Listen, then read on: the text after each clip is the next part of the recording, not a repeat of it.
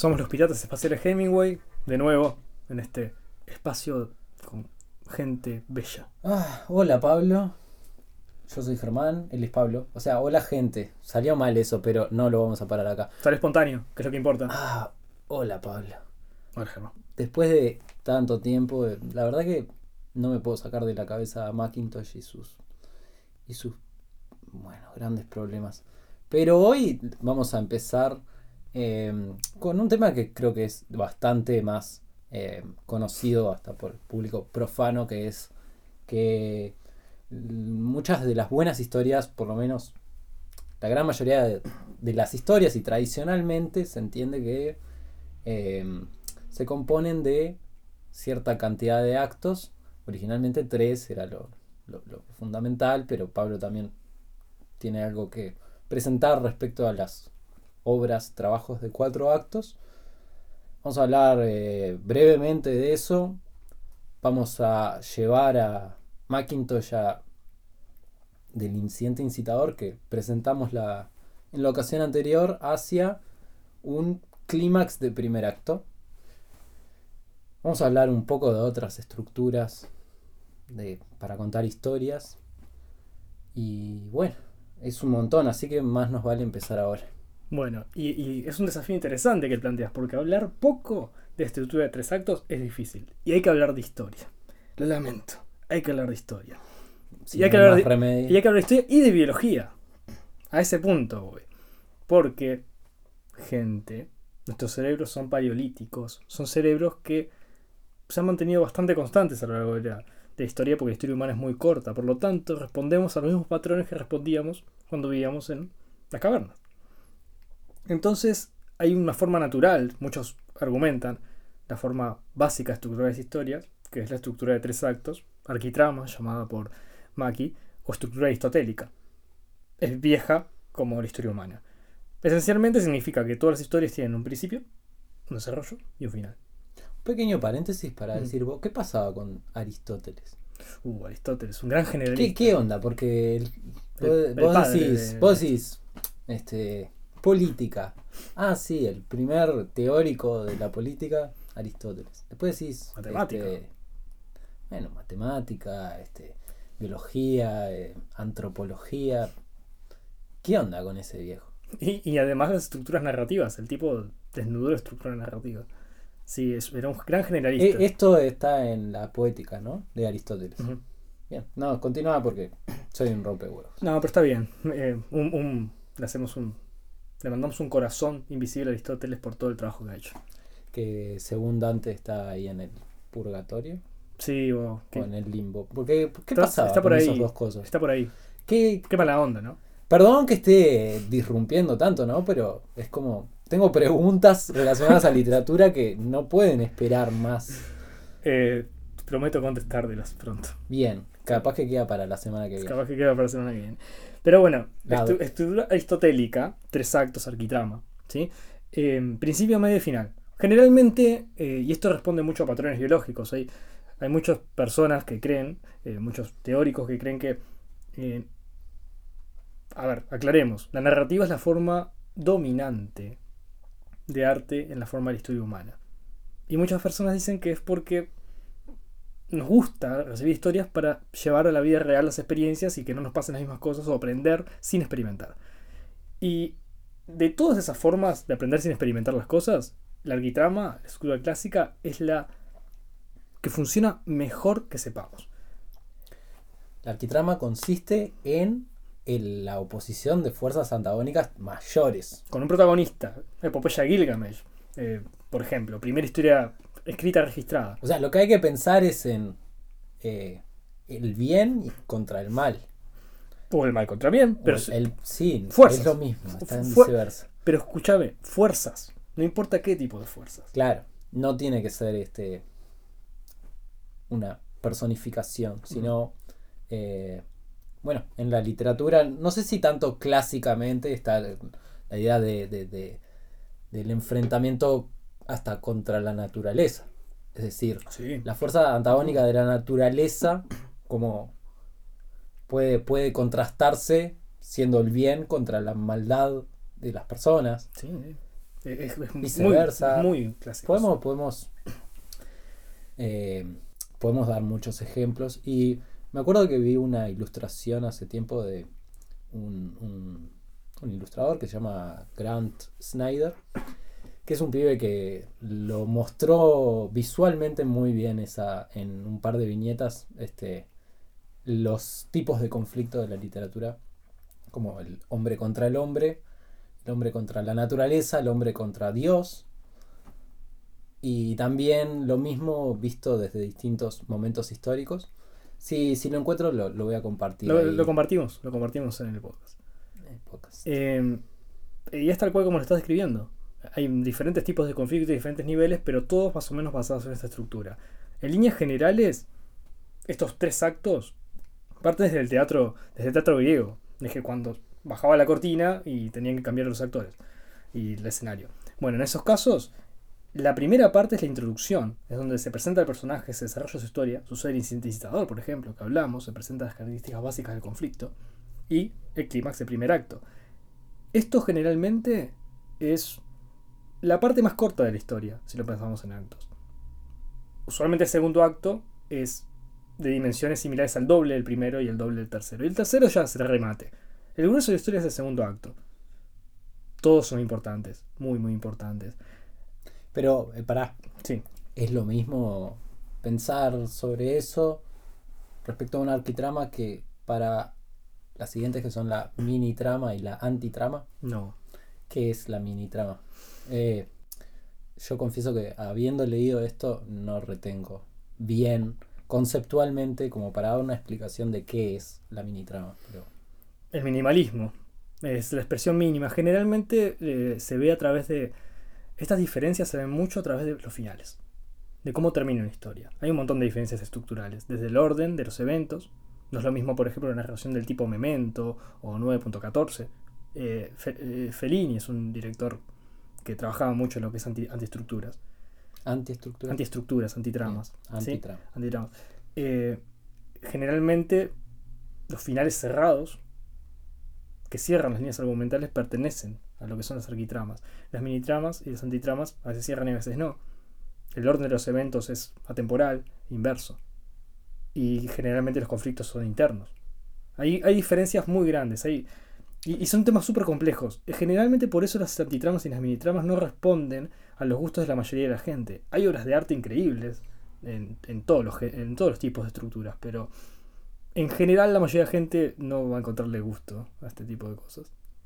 Por eso Hollywood, que, que es tan criticado muchas veces, es tan eh, estructura clásica, centrado en estructura clásica. Más de cuatro actos, pero eh, los cuatro actos son los mismos que tres, nada más que parten el el del medio en dos. Eh, es un tema que da para hablar todo el día y no quiero hablar todo el día de esto. Creo que estamos de acuerdo, ¿no? Estamos, sí. Estamos de acuerdo.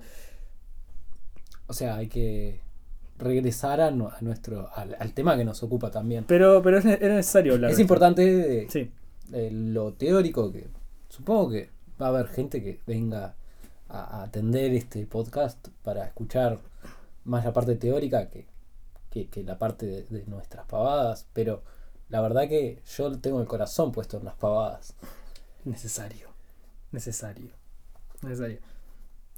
Miralo sí, Germán. Eh, es importante hablar un poco de esto. Después, en algún momento, quizás podamos hablar de antiestructuras y podamos hablar de estas cosas. No, hoy no, pues es demasiado. Vamos a pensar que la mayoría de historias que la gente disfruta son estructuras clásicas de tres actos. Eso implica que el primer acto, que es donde está localizado el incidente incitador o la perturbancia, y el clímax del primer acto es la introducción de la historia, y es una parte breve. ¿sí? Es una parte breve de la historia. Es un porcentaje de entre el 20% de la historia más o menos. ¿sí? Y acá es donde, por ejemplo, le sucedió lo que le sucedió a Macintosh. Se presentan sus características, su fobia a los pies grandes y el descubrimiento súbito después de la paliza que recibe de que su esposa envió a los matones sin que él supiera y ella no sabe que él sabe. Es un, un incidente con un signo negativo Exacto. muy cargado. Muy cargado, muy Es cargado. decir, imagínense, ahora Macintosh está básicamente eh, con un dilema existencial. Y, y es importante porque ese dilema y este momento que cambia la vida de, de Macintosh para siempre va a definir no solamente la carga del clímax, sino que va a definir la carga de toda la historia. No hay dos actos seguidos que puedan tener la misma carga, como no hay dos escenas seguidas que puedan tener la misma carga, como no hay dos bits, golpes de efecto seguidos que puedan tener la misma carga. Esto ya es muy meta y es muy profundo. Por lo menos para las Muy arquitramas, ¿verdad? Para las Porque- arquitramas. Porque, a ver, Estamos hablando de ¿cómo, clásica. cómo, cómo ubicarías vos, por ejemplo, a una serie, en este caso de anime, como lo es Lucky Star? No sé, en la audiencia probablemente no esté familiarizada con Lucky Star, pero son unas chicas de un colegio japonés, este, digo, creo que son eh, unisex, ¿verdad? Sí, me parece que sí. Sí. Solo, solo están ahí. eh, entre ellas, todo, todos los 24 o 26 capítulos de la serie, dialogando de cómo se come un cono de dulce de leche, más o menos. Entonces, ¿qué es eso? ¿Eso es, eso No. es una antitrama? No, es una estructura clásica también. Hay, hay- hay una, eh, lo que está diciendo es interesante. Primero es una comedia. Las comedias generalmente tienen una, una estructura un poco distinta. No, porque, porque yo comedia, pensaba eso. En realidad, Lucky Star, digo, sí puede haber algo negativo, pero en realidad es una serie que constantemente son eh, escenas, incidentes muy felices. Bueno, es decir, pero. era tipo incidente feliz tras incidente feliz. No es tipo. na- no, digo, No, los eh, personajes eh, se pueden sentir conflicto. angustiados, Hay conflicto. pero nunca es algo que se sostenga muy. No, no, no. A ver, acá hay, estás diciendo cosas todas muy interesantes que hay que responderlas todas. Primero, es una comedia. Las comedias generalmente se estructuran en dos actos. Y la mayoría de animes son dos actos. ¿Está? Principio, desarrollo, final. Siempre así, pa, pa, con un corte en el medio. Casi todo es así. Segundo, eh, hay una diferencia entre lo que es serie, serie episódica y serial. El formato cambia. En una, los personajes, esto es importante para Macintosh, esto que voy a decir ahora. Los personajes no tienen un arco. O mejor dicho, tienen un arco. El arco es neutro. El personaje no cambia. El personaje se mantiene esencialmente igual y que empieza termina. Ejemplo extremo, los Simpson. La que está es otro ejemplo, pero ejemplo extremo, los Simpson. No cambian. al punto de que no envejecen. No cambian. cambian porque cambian los escritores, pero ¿entendés lo que digo? No cambian. No cambian. No. No cambian. Definitivamente Homero es el. eh, no es el mismo idiota, pero es, el, es un idiota. Es un idiota. A lo largo de toda la serie. Nunca. Este. Es que. Tiene. Bueno. Sí, tiene episodios. Justo los Simpsons está. Este, Los Simpsons, eh, hay un tema que los escritores cambiaron, se cambió mucho la estructura del personaje, pero esencialmente no, no quería ir a lo aburrido. Quería ir a lo, a lo entretenido que. Bueno, Homero. Justamente. eh, eh, en un capítulo, por ejemplo. Se descubre que es estúpido porque tiene un daño neurológico este por una barra de metal en la cabeza, qué sé yo. sí, no sé si era un crayón. Un crayón. Sí, sí. Pero, pero es, es a lo que voy. Eh, otro ejemplo, House. Doctor House. Siempre es un viejo rompebolas que se sabe no todo. Ejemplo, a la, a la contraria, ya lo mencionamos hace unas semanas, Walter White en Breaking Bad. Tiene un arco, es un arco negativo, que de hecho es, una- es una estructura teórica que se llama inversión oscura. Es el camino del héroe invertido el de Walter White. Y es importante tener presente eso, porque vos lo mencionaste ahora con Lucky Star. La idea de Lucky Star y las comedias es dos, la mayoría, no siempre, es sin progresión, arcos neutros, dos actos. Este señor, Macintosh, que existe en este mundo ese sintetizador, va a tener un arco seguramente. Porque su historia va a empezar y terminar. La pregunta es, ¿cuál es el evento climático definitivo del primer acto que da lugar al desarrollo de la historia? No es lo mismo que el sintetizador, es importante no confundirlo, Germán, porque esto es una cosa que pasa mucho últimamente en la escritura contemporánea, que es que se confunde incidente y citador con, con clímax de primer acto. Hay gente que dice que está bien, a mí me parece que no. ¿sí? Hay gente que le parece que es correcto. Yo creo que hay que diferenciarlos bien uno del otro. ¿Qué puede ser lo que los saca de este mundo? Pensemos en su relación con la relación con su esposa, por ejemplo. O sea, lo, lo que lo saca es el incidente, ¿verdad? Lo que Lo lo, que lo saca pone, lo, que lo en el nuevo mundo. Es eso. que lo pone en el nuevo mundo es Pero ¿qué lo, qué lo saca del primer acto? Mm, no, no, o sea, no sé si puedo llegar tan directamente ahí. No te- Lo que, lo que yo preguntaría inicialmente es ¿qué le, ¿cómo le afecta esto? En el sentido de que si va a elegir enfrentarse a la verdad, si va a enfrentar, digamos, el control de su esposa, o si va a vivir de manera sumisa, aunque tenga latente el problema. No sé, digo, se abren las posibilidades. Te propongo Para algo. mí, Sí. para mí, este hagamos eh, el esfuerzo de elegir, de decir que Macintosh va, mientras va procesando este acontecimiento, em, va descubriendo algo de rabia en sí, en su, en su interior. Bien, bien, bien. Pero esto sí, el clímax del primer acto, a diferencia del incidente visitador, es un evento puntual. ¿Y qué puede empeorar? El conflicto tiene que ir en ascenso. Eso es una cosa importante. Sí, El conflicto tiene que ir siempre en ascenso. ¿Qué puede empeorar el hecho de que descubra que su esposa le, man- le manda matones a pegarle? Por ejemplo, que descubra que su esposa tiene un amante.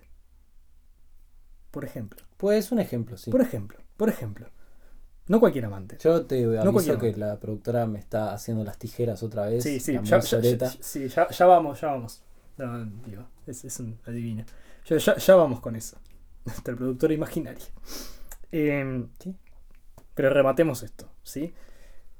Este suceso, este clímax del primer acto, tiene que elevar el conflicto en base al incidente citador, subirlo, ser muy fuerte, no tan fuerte como el segundo y el tercero, por supuesto, pero ser muy fuerte y disparar, ahora sí, un cambio muy difícil de retroceder. No irreversible, pero muy difícil de retroceder. A ver, eh, mi mente está tipo haciendo el chucu chucu. Sí, Y está corriendo, por ejemplo. sí, el trencito era. Ah. la idea. Chucu, chucu, chucu, chucu. Es Este- mucho mejor, es muchísimo mejor. Nada, pensaba, bueno, ¿qué tal si él, este, se- se- mientras que está eh, sintiendo esta necesidad de rebelión al control, ¿qué tal si descubre que aunque su esposa le hizo eso, en realidad ella está siendo controlada por alguien más? Muy interesante. ¿Cómo y quién? Y por ejemplo, para retomar lo que dijiste, el supuesto amante que ella tuviese. Eh, claro, pero si volvemos Por a ejemplo, eso. ella sí. descubre que, que tiene un amante. Este, bueno, y, y que es un payaso. Que es un payaso, estaría genial. Y que es un payaso. Sí, sí. Es tan simple como esto. Lo que cambia el mundo de él es que él decide. Él decide absorber esto, mirar a su esposa con otros ojos y seguir adelante. Vuelve a casa en un horario que no espera. Y descubre que su esposa está con un payaso, que es su amante. Y el payaso se va y ella no sabe que él lo vio. Y él queda horrorizado. Y es cuando su vida empieza a cambiar definitivamente. El amante de su esposa es un payaso y seguramente su esposa mandó matones para que lo limpiaran y el payaso tomara su lugar. Eso es lo que él piensa. Y eso cambia la vida de Macintosh para siempre. Ahí va. Capaz que eh, lo Por- que dije estaba un poquito adelantado y capaz que este clímax de primer acto puede ser eso. Es ese Es clima, decir, un evento. es decir, este, la creencia de que la esposa tiene un amante que ella que está intentando sacarle el lugar. Hago énfasis en esto, Germán. Es un evento, estamos pensando en imágenes. Él Sí, puede sí, creer lo que quiera, que pero ser. él ve esto. ¿Sí? Y ese es el clímax del primer acto y este es el clímax de nuestro tercer acto en este episodio. ¿Algo más para decir? Wow. Fue, fue, tenía que hacerlo. Brutal. No sé cómo voy a aguantar dos semanas para volver a hablar de esto. Vamos a tener que consumir mucha cafeína.